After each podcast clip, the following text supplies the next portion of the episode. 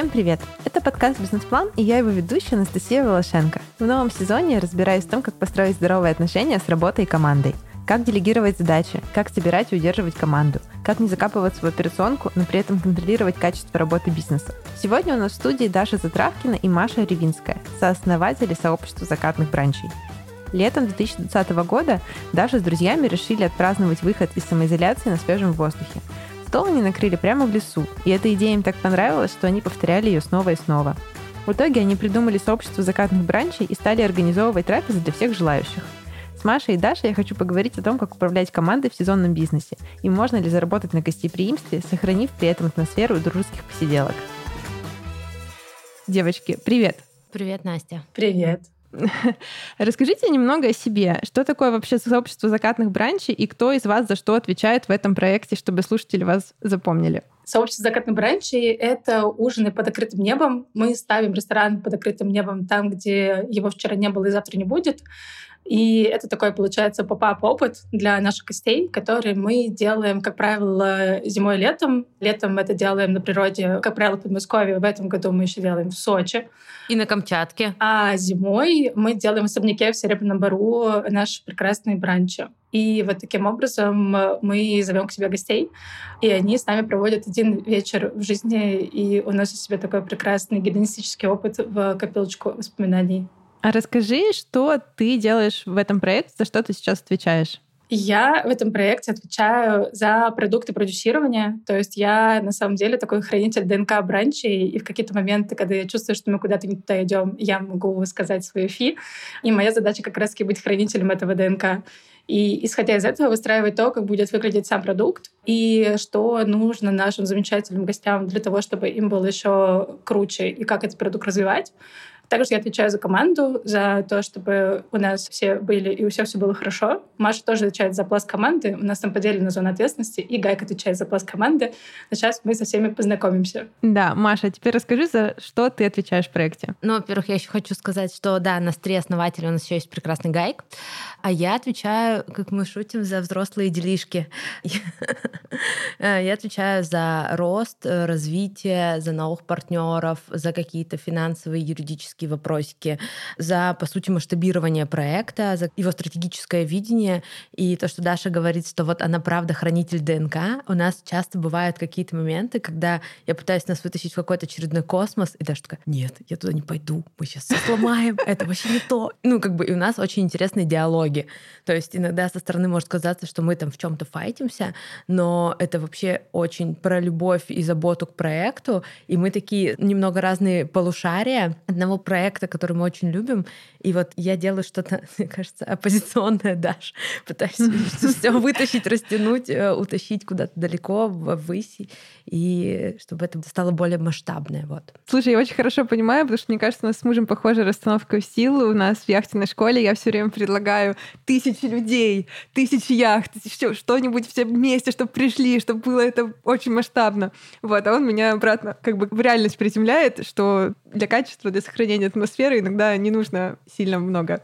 Давайте, наверное, немножко для наших слушателей проговорим. Расскажите, как вообще идея посиделок с друзьями в лесу превратилась в бизнес, кому это пришло в голову и как выглядели первые закатные бранчи на коммерческой основе? Это произошло при мне сильно-сильно давно, когда были еще времена пандемии, мы сидели все дома, и на самом деле на тот момент мы думали, как выйти из этого карантина празднично и как со своими друзьями как-то классно это отпраздновать, но нам не хотелось домой.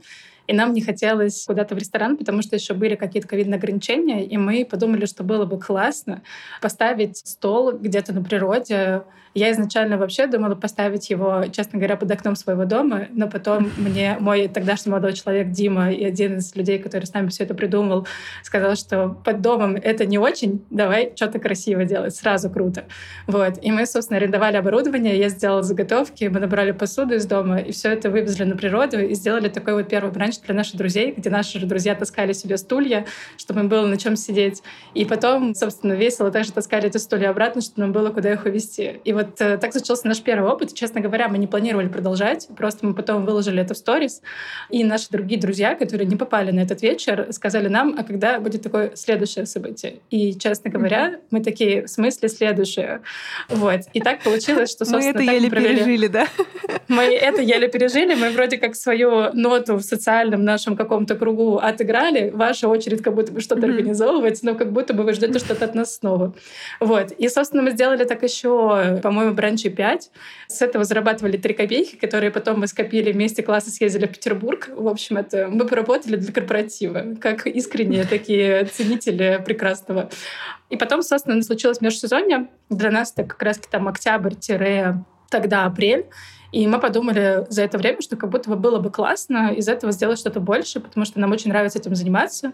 Мы искренне понимаем, что нам это подходит, и нам хотелось это растить. И тогда как раз-таки мы начали уже задумываться над тем, как это сделать по-другому. Мы закупили оборудование, мы арендовали склад и начали делать из этого реально бизнес. Вот, когда у него появилась прям уже оформленный какой-то логотип, я прям почувствовала, что это уже что-то такое не местечковое, это уже что-то побольше. И вот оно начало, собственно, расти. Ты спрашивала про первый бранч, который мы делали. Собственно, mm-hmm. всегда первый бранч сезона — это традиция. Мы делаем всегда для друзей все равно. То есть мы зовем наших друзей для того, чтобы нам обкатать новое меню, потому что мы за сезон его перепридумали, чтобы нам обкатать какие-то процессы и так далее. Вот. Это не то чтобы коммерческая история для нас. Вот давай, наверное, про коммерческий первый расскажу. Да, про первый коммерческий, где вы незнакомых людей позвали. Угу. Мы сделали сайт, к нам пришли друзья, друзья, друзей. И, честно говоря, до сих пор так и происходит. То есть в основном к нам приходит аудитория по сарафанному радио, и это, мне кажется, и составляет какую-то ДНК проекта в том числе, потому что приходят люди, которым друг другом было бы реально интересно. И в целом так и случается. На самый первый бранч к нам пришли просто друзья наших друзей. Честно говоря, мы не почувствовали какой-то великой разницы, за исключением того, что это люди, которых просто мы пока не знаем, и мы всегда говорим, что это наши просто будущие друзья. Мы также поставили стол, мы также накрыли кухню. У нас уже была на тот момент Рина, наша прекрасная. Раньше готовила я, потом я поняла, что для того, чтобы как-то расти, нам нужен хотя бы кто-то, кто мог бы готовить. Вот это была Рина, которая героически с нами прожила первый сезон, и потом нам поставила кухню. Вот, спасибо ей огромное за это, потому что первый сезон всегда самый такой обкаточный, самый колкий на какие-то кочки, которые ты набиваешь. И так у нас появился наш прекрасный первый сотрудник, и мы начали расти. То есть я отвечала за то, чтобы все это спродюсировать, Гайка отвечала за то, чтобы все это арендовать, привести и так далее, Рина отвечала за кухню, и Дима отвечал за фотки и настроение гостей и вел мероприятие. И вот так вот мы вчетвером прожили первый сезон. Маша, расскажи, когда ты присоединилась к проекту? Я слушала Дашу и такая думаю, а я в компании была друзей-друзей или коммерческих людей? Ты пришла от Кати Рыгиной, поэтому друзей-друзей. Класс! На самом деле у меня очень интересная история с проектом, потому что я была гостем. Я была гостем, который приехал в 2020 году, как раз вот в первом сезоне. Я была, правда, мне кажется, на втором или третьем бранче, который только ребята организовывали. И мне очень понравилось. И на следующий год я написала Даше и говорю, Даш, привет, у меня будет день рождения, у меня там типа 10 близких подруг, и я хочу их всех вывести на ваш бранч. Организуете ли вы мне этот бранч? И мне Даша называет, типа, конечно, да, и какую-то безумно смешную стоимость, типа там 50 тысяч, что ли. И я такая, о, как интересно. И э, я обожаю, как Даша рассказывает, как они готовились к этому бранчу, потому что на тот момент Даша э, готовила еду, у них там были какие-то сложности с площадкой, на которую мы ехали, и, получается, Гайк все собирал, Даша все там продюсировала, еще и готовила, и мы с подружками приехали, короче, на Майбахах в поле, и Даша такая, у меня, говорит, просто раскрываются глаза, когда они все тут заезжают, а у нас тут такое все очень крафти. Но на самом деле тот бранч до сих пор мои подружки очень вспоминают. Я недавно с одной из них виделась, и у нее на заставке до сих пор стоит фотка с того бранча. Я такая, вау. Ну, то есть мне так приятно. И после этого бранча, это было летом, мы осенью с Дашей поехали, наша общая приятельница позвала нас там на Болтов дачу. Я говорю, Даш, погнали вместе со мной, я на тачке с собаками, и давай вместе потусим, поживем, войнот.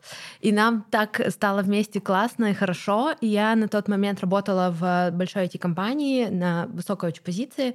И я рассказывала Даша, как я устала от того, что я делаю продукт, в котором не вижу физический продукт, и я не могу касаться своих пользователей, условно говоря. Я не могу посмотреть им в глаза и узнать, а как вам. Ну, то есть я, конечно, тоже могу, но это другой опыт. И я говорю, и мне так хочется еще какой-то свой pet project, в котором было бы больше души, а я бы смогла его как-то расмасштабировать. И такая Даша на меня смотрит, такая, кажется, у нас типа есть на это запрос. Я такая говорю, ну класс. И мы два года назад, э, даже прикинь, два года назад. Да, а я тогда себя поймала на состояние, что я прям угасаю в плане того, что вот оно ехало, там вот второй сезон, там уже по большей части на мне, и я понимаю, что вот если я так дальше продолжу, то я прям истощусь абсолютно, потому что мне вот нужен... Я прям себя загадала человека, который как вот у меня есть какие-то сильные стороны.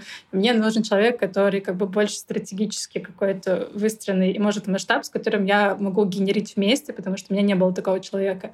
И как раз-таки потом Пау и нарисовалась Маша. И я такая, интересно, как работает Вселенная. Вот. Я не то чтобы обычно благодарю Вселенной, но тут как будто бы можно немножко дать себе волю на это. Ну и, соответственно, мы вместе пошли в зимний сезон. Ну, то есть, типа, я помогла его завершить для того, чтобы вникнуть глубже в продукт и так далее. И потом мы стартовали прошлый летний сезон уже вместе. И, мне кажется, тогда больше про нас Москва вся и заговорила потому что мы чуть-чуть причесали экономику билетов, у нас появились большие партнеры, э, там Simple, Яндекс, у нас появилось больше коммерческих бранчей, ну, то есть мы прям, ну, стали, правда, больше. В этом сезоне мы стали в разы больше еще, мы там выросли в команде, выросли в продукте, выросли в качестве продукта, мне кажется, мы сейчас больше идем в какой-то сегмент, ну, премиум, наверное, исходя из экономики. Вот, в общем, как-то так, наверное, поменялся менялся проект с моим приходом. А можешь для того, чтобы понять масштаб, рассказать, допустим, сколько было там, ну, наверное, проще всего будет посчитать в количестве бранчей, сколько было бранчей в первый сезон и сколько вот в этот, например, или там в прошлый сезон? На самом деле правильнее оценивать нас в GMV скорее, ну, то есть типа в объеме денег, которые mm-hmm. у нас есть. Но я про это не расскажу. Ну, я поэтому и сразу перевела к бранчам, да. Смотри, так как у нас есть Даша, которая очень топит за то, чтобы мы оставались бутиковыми, и я с ней тут согласна, по идее мы понимаем очень, как масштабироваться. То есть можно поставить по команде закатных бранчей в каждом миллионнике, и вот тебе будут эти закатные бранчи везде. Но наша задача, правда, сохранить эту душу, камерность и те ценности, которые мы очень активно транслируем, потому что ты, правда, когда приходишь к нам за стол, ты видишь своих будущих друзей. К нам приходит много новых людей, и нам так приятно от того, что мы очень ценностно мэчимся, и нам очень страшно это потерять. То есть, если бы у нас была задача улететь в космос и вырасти там, я не знаю, до GMV, там, я не знаю, ну, до ярда мы бы не доросли, конечно, за два года, это очень я льщу, но там, типа, до GMV, там, типа, пол ярда, да вообще не вопрос. Но зачем? Ну, то есть, ты потеряешь ДНК проекта. И поэтому мы не множим бранчи. Ну, то есть у нас есть очень понятная емкость, и мы ее стараемся очень аккуратно увеличивать. Например, в этом сезоне, когда я сказала, у нас появились Сочи, еще у нас появился проект с Камчаткой, на который вот летят сейчас ребята. И это как бы тоже такой, ну, как бы новый revenue стрим. Потом мы планируем развитие там каких-то других продуктов, и это тоже будет наш новый revenue стрим. Но я могу сказать, что мы выросли в деньгах за счет того, что у нас появилось больше спонсоров, у нас появилось больше коммерческих мероприятий, которые не в формате свадеб, это, кстати, тоже очень интересно. В прошлом сезоне у нас было много частных мероприятий, таких как там свадьбы, дни рождения. Я дальше шучу про поминки, потому что моя мечта организовать кому-нибудь поминки в формате закатных бранчей. Но в этом сезоне у нас очень классно сместился фокус на то, что нам начали приходить классные бренды и говорить о том, что давайте с вами сделаем закатный бранч для какой-нибудь клевой своей аудитории, для каких-нибудь своих клиентов или что-то еще. И за счет того, что тут усложняется сет-дизайн, усложняется различный продакшн, еще что-то, понятно, что у нас становится больше чек. Мы выходим в абсолютно другой уровень, потому что мы привлекаем классных классных арт-директоров, мы привлекаем очень классных дизайнеров и сет-дизайнеров. И понятно, что тут мы растем с одной стороны качественно, с другой стороны мы растем в чеке. Не то, чтобы у нас сильно от этого меняется маржинальность продукта, но как бы стоимость бранчей таких закрытых, она, понятно, увеличилась. Так что если бы мы смотрели GMV от года к году, то оно прям кратно приросло. Но при этом вы как бы, ну, ваша стратегия оставаться таким больше камерным проектом и не уходить в дикое масштабирование в количестве мероприятий. Да, честно, страшно стать масс-маркетом потому что мы так любим ту камерность, которая у нас есть, и я обожаю все равно иногда приезжать на бранчи. У нас есть супер классный теплый гайк, который ведет эти бранчи. Я помню, мы были в Сочи, и Варя Веденеева, друг нашего проекта, сказала о том, что, типа, блин, все должны ходить на закатные бранчи, пока на них ходят еще фаундеры. Mm-hmm. И это правда создает абсолютно классную атмосферу, очень уникальную. И мне кажется, что если мы станем X20, то она потеряется. Даже дополни меня тут. У меня, наверное, на самом деле это сознание пришло, когда я уже три года ищу хостов. Хосты — это люди, которые ведут наши бранчи. То есть у нас были мысли, что «а давай». Вот. И ну, я же еще про ДНК, то есть мне нужно не просто «а давай», мне нужно «а давай», но также. Может быть, лучше. Ну, ничуть не хуже, да. Да, я очень долго искала кого-то, и я, наверное, просто беседовала человек 50 суммарно, и я понимаю, что, ну, типа, я знаю парочку, которые более-менее, да, вот. Я пока не буду про них особо рассказывать, у меня на них есть особые планы в этой жизни. Mm-hmm. Вот. Но я просто понимаю, что невозможно это масштабировать, не потеряв ДНК, а мне тогда это не нужно. Вот. Я лучше сделаю, там, не знаю, 4 мероприятия для каких-то классных брендов, чем 40 мероприятий по всей России. И нас, в принципе, это устраивает. А почувствовали ли вы, что что-то все-таки изменилось с того момента, как проект стал более коммерческим и появились там более известные бренды, большие партнеры, может быть, больше ответственности в каком-то смысле публичной? Вот как вы это ощущаете? Оно, конечно, изменилось. На самом деле во многом, ну, приход больших проектов — это ресурсы. То есть я понимаю, что мы можем больше качественнее и обеспечить больше комфорта команде в работе. То есть это, конечно, сильно увеличивает как-то и нашу емкость, и наше счастье в проекте, на самом деле, как команды. То, что касается публичности, естественно, да, для меня было вообще открытием, что мы публичные. В прошлом году мы обычно ставим столы в полях, а тут у нас была коллаба «Сила ветра», мы поставили стол у них в глэмпинге. И к нам подходили люди такие, о, закатные бранчи, и мы такие, вау, что происходит, почему они нас осознают. Вот, тогда мы как-то немножко осознали, что мы все-таки какие-то достаточно известные, потому что, ну, ты как-то там сидишь, ковыряешь в своих процессах, а потом такой выныриваешь из них, такой, вау, так мы уже настолько далеко куда-то выстрелили, вот. Естественно, меняется это ощущение, но, естественно, растет э, количество, ну, пожаров остается столько же, просто они имеют другую значимость для тебя, в плане того, что они просто стали помасштабнее. И действительно, у тебя гораздо больше ответственности перед командой, гораздо больше ответственности там, и перед партнерами в том числе. У тебя просто растут сорты ответственности. Вот. Mm-hmm. Мы в этом на самом деле хорошо, потому что я вот из тех, кто любит постепенный рост. А Машуля из тех, кто любит сразу в космос, и как будто бы мы друг друга уравновешиваем, и получается, что мы как будто бы эту ответственность принимаем постепенно. Как публичную, так и на самом деле перед командой, перед нашими гостями. А расскажи вообще, как у вас сейчас устроена команда, сколько там человек, кто что делает, насколько вообще много людей вам нужно в разгар сезона, чтобы поддерживать все мероприятия, которые вы делаете? У нас есть люди в штате, есть люди на проектах. То есть ввиду того, что мы делаем события, как правило, вообще ивент-индустрия, она построена на какой-то проектной деятельности. Mm-hmm. У нас есть в штате ребята, они в основном работают с Машей, у меня в штате только SMM.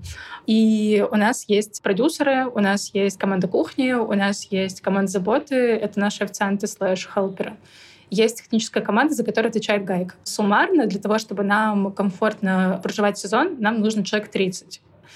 Из них половина с нами работает еженедельно, то есть на регулярной основе прям уж совсем. Остальные ребята к нам подтягиваются по мере возможности на какие-то проекты, и мы их привлекаем и так, чтобы у нас не было такого, что один человек работает пять дней подряд, и на пятый день мы увозим его лежа домой. Вот, то есть, чтобы была какая-то сменяемость. Мне кажется, еще важно сказать, что у нас еще особенность работы в ивентах такая, что ты работаешь, ну, то есть ты не можешь как на нормальной работе отработать, не знаю сколько, 8 часов люди должны нормально работать.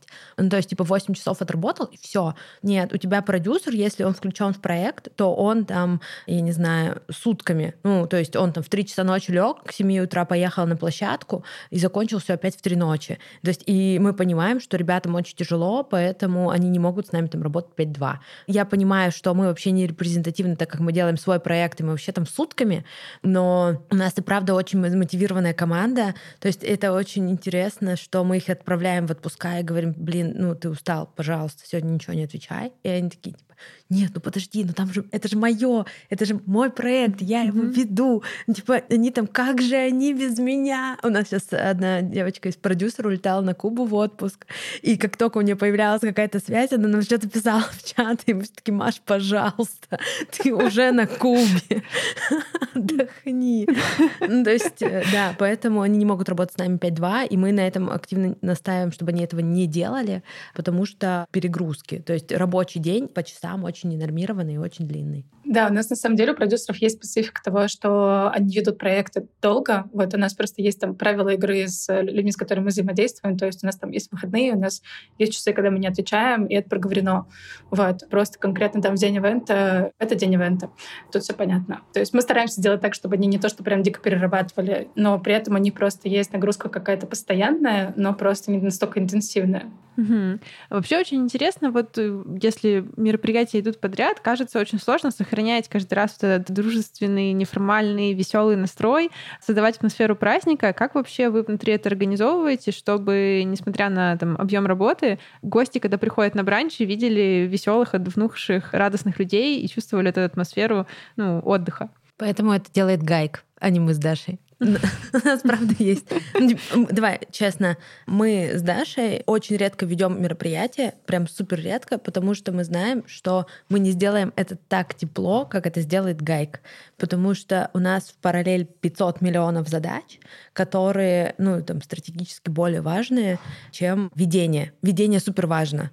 Но поэтому мы его отдаем как бы прекрасному нашему теплому армянскому мужчине, который может всех послушать, всех вот правда, он как-то обвал обволакивает людей, и они ему все рассказывают, как, мне кажется, психотерапевту своему не так рассказывают. И есть. Да. И у него это, знаешь, какое-то изнутри вот это что-то, чего вот у меня точно нет. Даш, прости, у тебя тоже.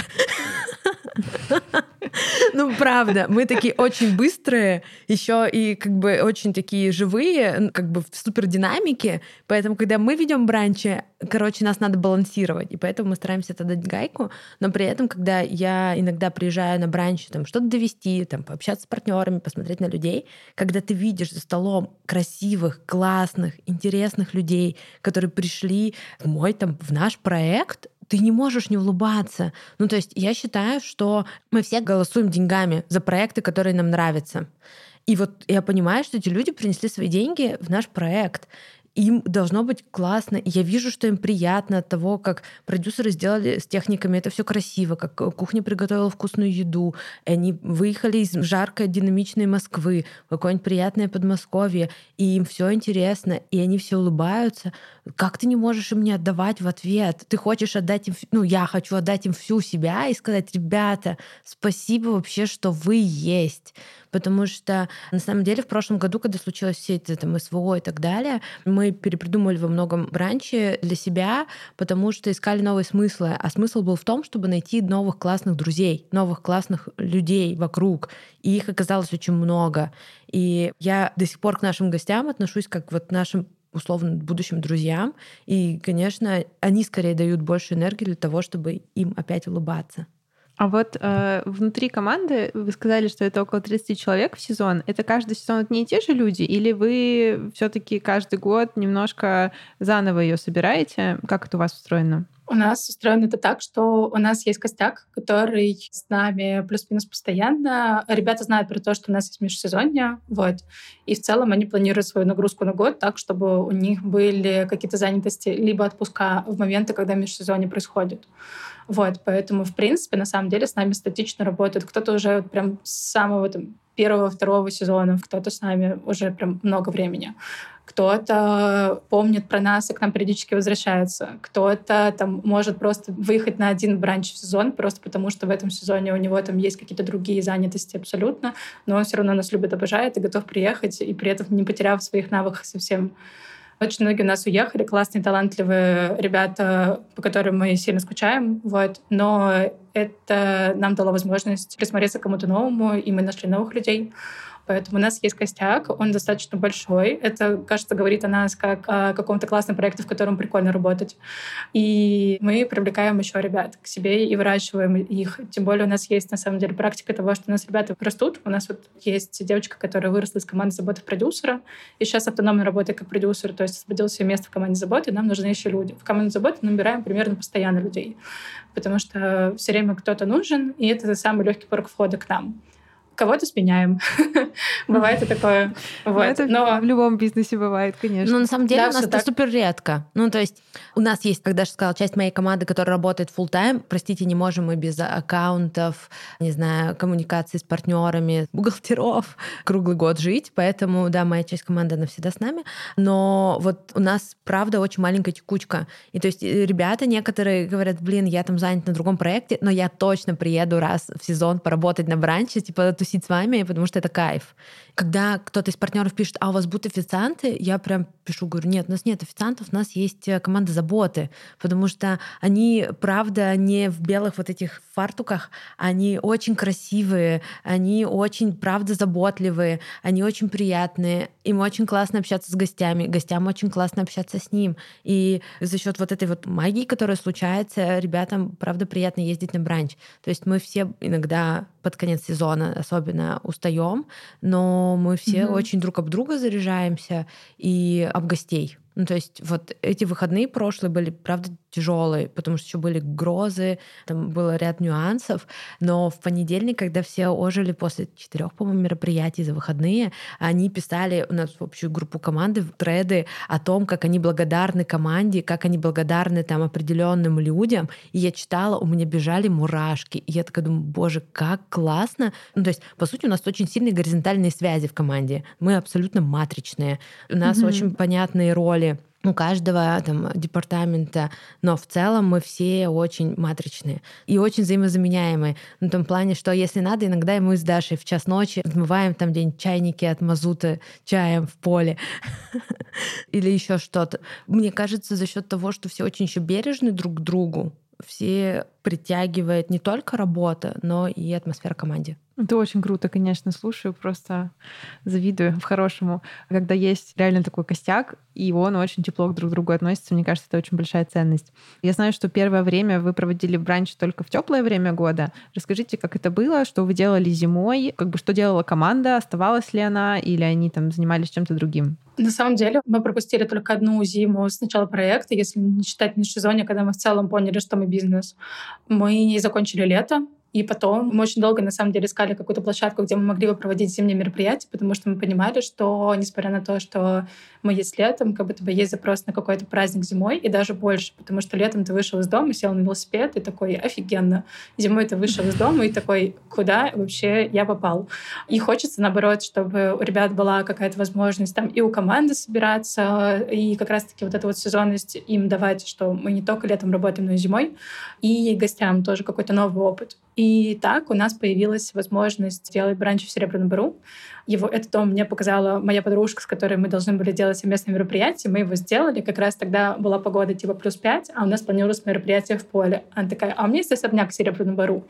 Я такая, у тебя есть что? Вот. И, собственно, так я познакомилась с этим прекрасным домом. Мы с ним почти неразлучны на протяжении там уже нескольких сезонов, потому что мы искренне ищем что-то, что нетипичная ивент-площадка, что могло бы как-то отвечать нашим запросам, потому что нам важно, чтобы была все равно какая-то связь с природой, чтобы мы могли пожечь костер, чтобы была такая зимняя сказка, чтобы там были разные технические условия соблюдены. И как раз-таки вот так вот мы нашли это место и очень его нежно любим. И там как раз встречаемся зимой. И правда, вот делать какую-то еще зимнюю новогоднюю сказку оказалось очень круто. И так у нас появилась зима. В принципе, наш next step — это чем-то занять нас еще осенью и весной. Это то, над чем мы сейчас активно думаем, потому что нам бы очень хотелось, но на самом деле в ивентах есть специфика того, что, допустим, там январь после январских праздников — это мертвый месяц. То есть примерно ничего не происходит, никто никуда не хочет. Все уже потратили все свои деньги и стараются накопить на новые впечатления. В феврале все как-то потихоньку выползают. Апрель вообще какой-то проходной месяц, все ждут майские праздники. Ну, в общем, есть, знаешь, какая специфика именно поведенческая у людей, из-за которых как бы не то, чтобы они очень сильно готовы на какие-то ивенты. Тем более, когда ты понимаешь, что ты можешь сходить летом на какое-то вау-событие, но на бранче ходят как бы не каждые выходные. Мы не ресторан, в который можно вот взять, поехать, там столик забронировать и попасть. Это какой-то уникальный опыт, который ты себе там позволяешь. Вот к нам ходят люди там зимой и летом, они такие, ну вот, моя как бы какая какая-то доля выполнена. Поэтому мы не можем их там затаскивать к нам так часто. Но в этом сезоне мы как раз-таки придумали разные спешлы, чтобы нашим гостям было круче, интереснее, и нам самим тоже, и был какой-то рост проекта. И вот как раз-таки так у нас появился Сочи в том числе. И для нас это был тоже какой-то новый виток, вот. Но пока мы все равно не сделали ничего с весной и осенью, и пока не уверены, что получится. А можно глупый вопрос? Почему серебряный бор не подходит для весны и осени? Потому что когда ты приезжаешь весной, ну, ноябрь, ты приезжаешь в Серебряный Бор, там вот эти голые деревья, такие, А-а-а. знаешь, палки торчат черные в небо, ну, в общем, ты понимаешь, что, в общем, мы можем это обернуть ну, какой-то... зимняя сказка, в общем. Ну да, это романтика готического гедонизма какого-то, ну, в общем, не знаю. Наши гости все таки они ждут какого-то праздника, у них надо и запрос на праздник. В ноябре у них есть запрос на то, чтобы лежать с пледом под одеялом, с капучино где-нибудь, в общем. Не совсем то. Ну, Даша правильно сказала. Мы сейчас думаем про другие ревеню стримы, что мы можем не только в ивент, но и в какой-то продукт. И я думаю, что это то, что займет нас с Дашей точно активнее в межсезонье, ну и часть команды определенно. Но мы тоже думали про то, чтобы делать и в апреле, там, и в ноябре но я понимаю, что это еще плюс рост команды, потому что мы за лето так все выгораем, что нам нужно всем, правда, на месяцок куда-нибудь просто восстановиться. Не то, что я там даю Даше это сделать, но всей остальной команде это точно нужно. А у вас вообще есть сейчас разница между летом и зимой с точки зрения объема нагрузки? Ну, то есть, что летом она больше, а зимой все-таки мероприятий меньше? Конечно. У нас самый горячий сезон это лето потому что летом есть еще такая специфика. Мы очень красивые, и нас хотят на свадьбы, а свадьба — это лето. Mm-hmm. То есть свадьба зимой — это скорее mm-hmm. редкость. Вот. А то, что касается корпоративов, тоже у компании есть запросы на летние корпоративы и на зимние. Честно говоря, чаще на летние. Поэтому, естественно, мы здесь как какой-то вау-проект, который столы ставит в поле. Ну, конечно, мы идеальная идея для чего-то летнего такого. Вот. Зимой у нас гораздо больше конкуренции с какими-то другими активностями на самом деле. Поэтому зимой у нас загрузка поменьше, но она все равно есть. У нас очень активный декабрь на самом деле, потому что всем хочется вот к Новому году себе нагнать настроение.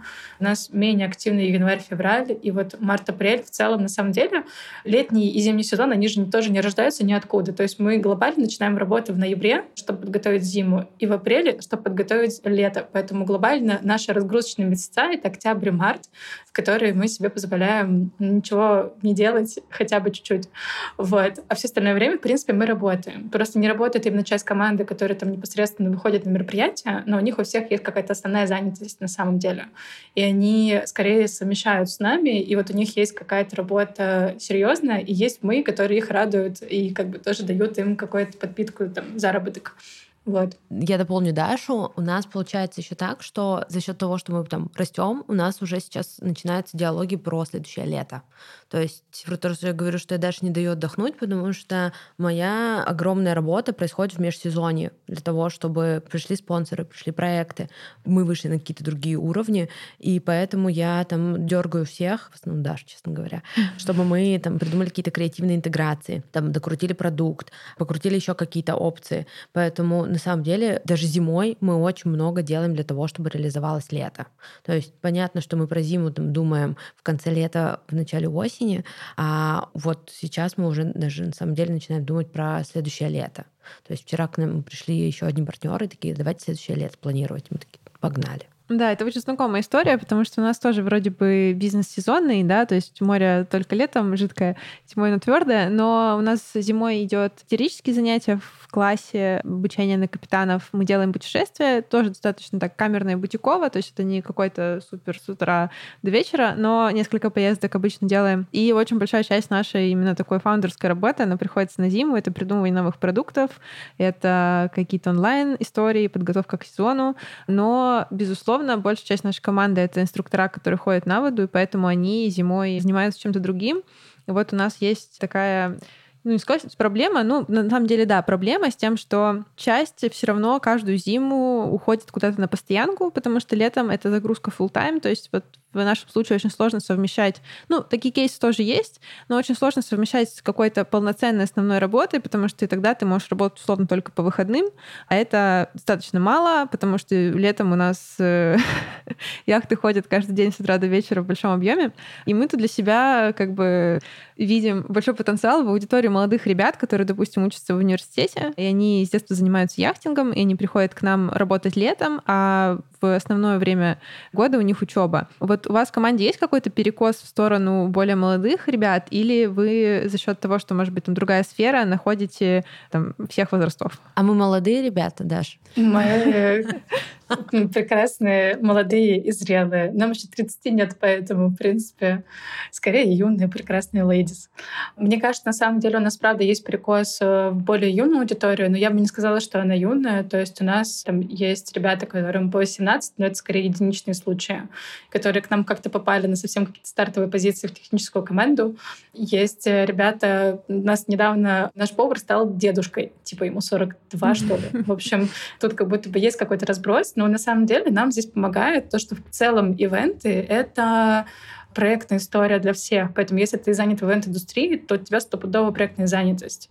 То есть так и сяк ты где-то работаешь, и у тебя есть какие-то проекты еще, и ты можешь их брать. И это на самом деле, правда, удобно для всех, для нас. У нас мало кто в этот конкретном межсезон, когда он случается, такой, о, нет, что же теперь будет? Ну, естественно, нам друг друга не хватает в межсезон, просто эмоционально, потому что нам круто друг с другом работать, и офигенно было бы делать бранчи круглый год.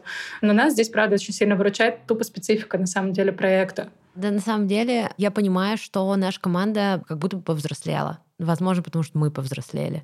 Ну, то есть у нас, правда, нет 18-летних крошечек, потому что, вот, правда, один или два человека в технической команде, все остальные просто не вывезут, потому что большие объемы и очень много многозадачности. Простите за тавтологию, но по-другому не скажу. Ну, то есть мы все очень мультитаскинг, и в 18 лет ты такой не можешь делать, к сожалению.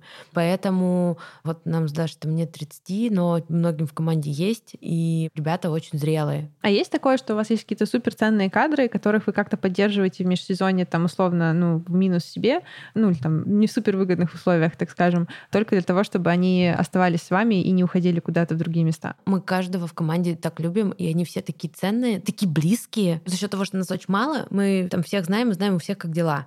Мы не поддерживаем финансово, к сожалению, потому что не имеем такой возможности, но мы, если можем, мы подкидываем им проекты, работу, какие-то дополнительные истории. Если мы можем их вовлечь в свою какую-то дополнительную активность, там, условно говоря, я в предыдущей компании делала, у нас был корпоратив, и я привлекала наших поваров, потому что я точно знала, что это будет вкусно, классно, а для них это дополнительный заработок. Ну, то есть, если мы можем, мы их просто дополнительно куда-то привлекаем. Класс. И уже так немножко напоследок, как будто бы вообще идея проводить бранчи на открытом воздухе, она сама по себе не супер уникальная. Как вы считаете, что вас вообще как проект отвечает? Есть ли у вас вообще какая-то конкуренция? Потому что, честно, вот я про других не слышала никогда. Может быть, она есть, просто почему-то не очень явная. В общем, расскажите вот про это, как вы там, боретесь с ней, не боретесь? Вообще присутствует ли она в вашей сфере? Ну, это очень узкая ниша. Я вообще за то, чтобы были конкуренты, потому что это помогает всем расти, а еще это простраивает знания. То есть, когда ты один строишь одно знание, это дорого, долго и тяжело. А когда вас несколько строит это знание, это супер чем больше людей будут говорить про какую-то возможность выехать за город, за красивый стол и вкусно поесть, тем, я считаю, будет лучше. Другой вопрос, что тут есть ряд моментов, с которыми, правда, технически сложно, и большая часть проектов, которые есть, они скорее больше про гастрономию, а мы все таки больше про людей mm-hmm. за столом, то есть еда — это социальный клей. Вот. Но мы рады, когда к нам присылают какие-то проекты, которые говорят, о, смотрите, они тоже что такое делают. Мы такие, о, класс, ну, то есть вообще почему нет? Да, тут Маша права на самом деле относительно того, что как будто бы именно конкуренты, они все про гастро, изначально не рождены из ресторанов, которые захотели делать поп-ап вот такую историю. Вот. Я понимаю, что туда люди едут немножко за другим, то есть они едут за вот э, именно таким тоже красивым опытом, но прям за высокой кухней. И конкретно вот там посмотреть, что им приготовить и так далее. У нас тоже классная еда, и на самом деле долго я даже стеснялась, что мы не выходцы из гастро, потому что как будто бы все такие проекты не должны быть выходцами выходцами из гастро, а я как бы просто готовила себя на кухне. Но потом я на самом деле начала встречать много разных классных людей, с которыми мы коллабились, там, допустим, Люда Масловская, там, Марина Леонова, то есть это не повара, которые вышли там с кухонь, вот, это просто люди, которым понравилось готовить, и они почувствовали в этом страсть, и офигенно это делают. И так нас свела как раз судьба с такими людьми тоже, то есть я больше вообще ничего не думаю плохого про нашу кухню, она супер. Вот. Но нас действительно здесь отличает то, что мы очень про именно опыт социальный, и мы много как раз в это инвестируем, потому что ты приходишь там даже вот на такие ужины, там много незнакомых людей, и тебе как будто бы нужно, не знаю, там, заговорить, как-то подойти первым, и вот это все. И мы стараемся здесь э, какую-то такую среду создать для того, чтобы людям было комфортно это делать, и много именно в это инвестируем. И как раз-таки потом, после наших мероприятий, создаются какие-то чатики по интересам, еще что-то. И вот это является классным результатом нашей деятельности, как мне кажется. Слушай, на самом деле так интересно. Я, когда ты начала рассказывать про то, как вы открывали вообще первые бранчи, подумала, что ты как раз из гастроиндустрии, раз ты сама на них готовила. А как вот это случилось? То есть ты, в принципе, любишь готовить, тебе это было интересно? Или у тебя какой-то смежный, может быть, там в ивентах опыт был? У меня был опыт в ивенте, где мне пришлось научиться готовить очень резко и быстро. Мы ездили в тур в Альпы. В Альпах было очень дорого, и у нас была небольшая группа, то есть был ограниченный бюджет. То есть каждый раз кормить всех ресторанов нам не представлялось возможным. И мы поняли, что как будто бы там есть кухня и есть две руки, две ноги у меня. И вот так вот я начала, собственно, меня пускали прямо на профессиональные кухни. Я такая, вау, а что это вообще такое? Типа, это фризер, а что он делает? Вот. И я задавала много глупых вопросов, и мне в целом нравилось. И потом как раз-таки я попала в Италии в какой-то магазин, я ходила, смотрела на эти продукты и такая, вау. Ну, то есть я тогда вообще поняла, зачем существует еда. Потому что для меня до этого я думала, что еда — это просто топливо, на самом деле, на котором ты едешь, ты поел и погнал. Вот. А потом я поняла, что это реально просто социальный клей, это гораздо больше. И меня просто увлекла тема еды, я начала готовить сама, но не то, чтобы как-то, знаешь, широко. Потом, когда как раз-таки мы поняли, что случилась пандемия, я, естественно, готовила, я там училась печь хлеб, как тогда и все это было очень сильно популярно. Вот. И мне просто захотелось собирать людей, и я поняла, что методом исключения я понимаю, что Дима готовить не будет, Гай готовить не будет, и буду готовить я. Вот. И так получилось, что, собственно, я была первым шефом закатной бранчи, и в целом все мои гости говорили, что вкусно. Я знаю, что что-то было, может быть, не очень, но в целом вкусно. Не, даже правда очень хорошо готовит. То есть я вспоминаю ее рыбу рыбу на своем дне рождения, это было, правда, вкусно. При этом, ну, то есть мне кажется, что до сих пор, если надо, Даша может и индейку запечь, и вообще все в этом плане очень хорошо понимает. То есть Даша очень много общается с нашей кухней, с поварами, и мы все там дегустируем наше разное меню от сезона к сезону, оно меняется, но перед тем, как там мне и Гайку его вынести, я знаю, что Даша там их всех 300 раз спросила, проконсультировала, 500 раз что-то попробовала. То есть Даша прям супер понимает в еду. Я очень понимаю в еду, но я вообще не готовлю. Вот от слова совсем. У нас у всех есть шутки про то, что моя кухня почти невинна в моей квартире. Вот, но то, как Даша умеет сама такая... Ну, то есть у нас, правда, есть какие-то проекты, которые мы понимаем, что, там, условно говоря, не могут повара еще что-то, и мы все такие, ну, если что, у нас есть план С, и это будет Даша. Он не требовался уже года полтора. У нас был случай, когда у нас был первый зимний бранч, и как раз тогда мы должны были запекать такую большую рождественскую индейку. И у меня моя прекрасная Ирина заболела ковидом в этот день, и она мне звонит просто без голоса. И я еду на площадку, по дороге гуглю, как э, запекать индейку, чтобы вообще посмотреть, как это делать. Я смотрю видео, знаешь, какого-то Гордона Рамзи, и такая, ну, меня обучали профессионалы. Кажется, справимся. Все верно, да. Ирина меня консультировала по видео, да, и мы, собственно, там вот не была, к счастью, не одна, там был еще прекрасный Коля, с которым мы вместе все это вывезли, и было хорошо. Вот. Но тогда, да, мне пришлось снова готовить. Но это было очень давно, это было типа три сезона назад. Вот, благо сейчас я понимаю, что у нас на самом деле очень стабильная команда кухни. Вот ты спрашивал как раз про сменяемость. Команда кухни, она стабильная. Парни офигенно справляются. Естественно, как бы как у всех, особенно когда ты из сезона в сезон, ну, типа там весь сезон, ты уже там к сентябрю готовишь там плюс-минус одни и те же блюда, тебя там замыливается глаз, ты можешь запускать какие-то ошибки, это нормально. Вот. Но в целом команда кухни очень стабильная и классно работает. Еще хотела спросить про планирование. Вот э, Маша говорила, что вы уже там с партнерами договариваетесь там на следующий сезон на какие-то активности. Думаю, все понимаем, что мы живем в стране, в которой с долгосрочным планированием в последнее время особенно очень тяжело. Насколько вообще далеко вы планируете мероприятия? То есть э, это действительно там за год какие-то события на следующее лето? Или вы там более гибкие? Как вы строите тут отношения с командой? То есть есть ли какие-то гарантии условно там занятости на следующий год? Ну, как вообще смотрите на этот вопрос? Про планирование именно мероприятий. На самом деле, вот с лета мы не продаем следующее лето, потому что мы не знаем, какие будут просто цены, и нам нужно время на то, чтобы пересмотреть ценообразование. То есть сейчас mm-hmm. мы спокойно можем совершенно продавать зимние мероприятия, потому что мы понимаем, какими они будут, мы понимаем их экономику, мы понимаем, что у нас будут ресурсы на зиму. Вот. То, что касается лета, пока с этим сложно. Ну и ребята с нами работают из сезона в сезон, поэтому они понимают, что мы тоже достаточно стабильны, и они понимают, когда примерно они будут заняты с нами и в каком объеме, потому что, правда, из года в год плюс-минус динамика там одинаковая, и мы для них просто не то, чтобы, знаешь, такие непредсказуемые творческие личности, у которых сегодня есть настроение, а завтра нет. Нет, mm-hmm. мы все-таки бизнес, который такой, вот у нас есть сезонность, мы работаем тогда-то, тогда-то, you're welcome присоединяться, мы всегда очень рады. Вот, и ребята здесь уже сами принимают решение, они хотят или нет. У нас, правда, последние три года в нашей стране интересные. И каждый раз мы начинаем все планировать заранее. То есть мы, правда, пытаемся быть каким-то стабильным, очень предиктивным проектом. И это для команды, для партнеров удобно, для нас самих в целом тоже. Мы пытаемся хоть как-то что-то себя стабилизировать. Но в феврале прошлого года, когда мы активно планировали лето, у нас там было прям вообще все. Уже мы такие, типа, ну вот тогда мы стартуем, тогда еще что-то случается, то, что случается. И мы э, опять садимся и говорим э, про то, как это это, а имеет ли смысл в это идти и так далее. Ну, то есть, мне кажется, мы пережили столько турбулентных моментов и продолжили делать то, что мы делаем, потому что мы находим в этом смыслы для себя в первую очередь, и мы понимаем, что когда к нам приходят люди и тоже находят эти же смыслы для себя, кажется, мы делаем что-то не зря, и надо продолжать это делать.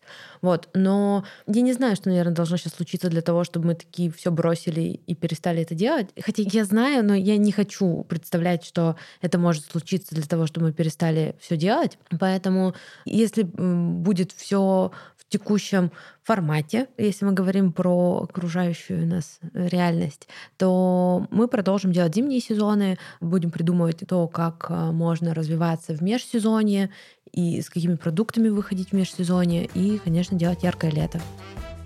Вы слышали подкаст «Бизнес-план». Сегодня мы поговорили о том, как руководить командой в сезонном бизнесе и как развивать проект в сфере ивентов, сохраняя при этом теплую дружескую атмосферу. Надеюсь, вам было так же интересно, как и мне. Если да, то оставляйте свои отзывы и оценки в Apple подкастах и подписывайтесь на нас в Яндекс.Музыке. Ну и, конечно, читайте бизнес-секреты.